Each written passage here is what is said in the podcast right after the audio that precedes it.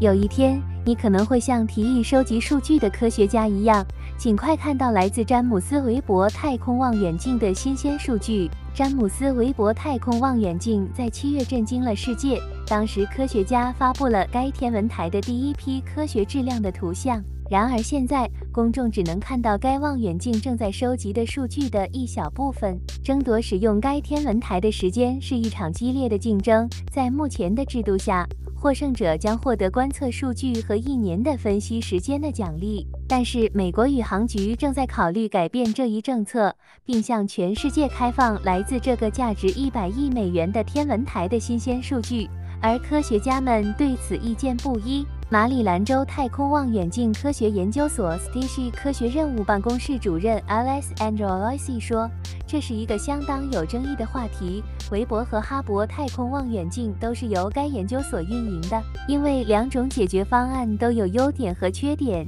这场辩论源于白宫科技政策办公室在八月发布的一项指令。该指令指出，到二零二五年底，基于联邦资助的数据而发表的研究必须立即免费提供这些数据。美国宇航局正在考虑更进一步要求其资助的所有数据毫不拖延地对公众开放。因此，Stacy 要求科学家们分享他们对这个问题的看法。立即公开微博的数据将建立在例如天文学家对于印本服务器 rxiv 点 org 的使用上，在那里公众可以免费阅读最新的科学研究，而不需要订阅昂贵的期刊。阿洛伊西说，整个天文学界正越来越多多的走向开放存取，但是尽管关于微博观测的头条新闻源源不断。根据科学杂志的报道，该望远镜第一年计划的观测数据中，只有大约四分之一被立即发布，其余百分之七十五被锁起来。阿洛伊西指出，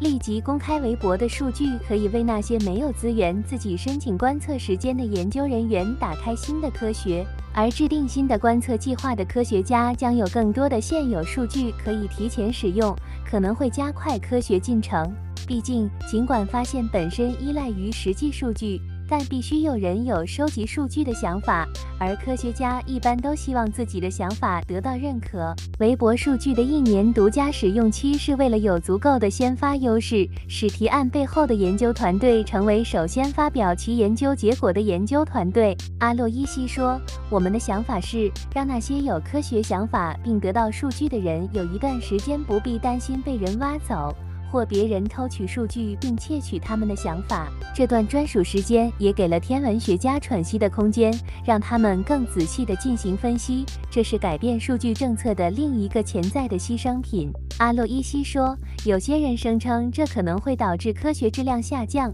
因为人们会急于在被别人挖走之前将其发表。阿洛伊西说。韦伯的观察员将至少在未来一年半的观测中保留他们一年的独家使用权，因为 Station 已经开始接受韦伯第二年的科学建议，这将于明年七月开始。此外，美国宇航局已经与该任务的合作伙伴欧洲和加拿大航天局签订了书面协议，规定了一年的专属期。对韦伯数据处理程序的任何改变都需要调整这些协议。阿洛伊西说：“这不会在一夜之间发生。”而且完全取消独家使用权可能也不会一蹴而就。我的猜测是，对韦伯来说，这将是一个比从十二个月到零更渐进的事情。阿洛伊西还认为，Stacy 可以在一年的独占期和即时访问之间建立一个中间地带，比如开发一种天文学家可以在他们的提案中注明他们希望保留独占期的方式。或者制定一项政策，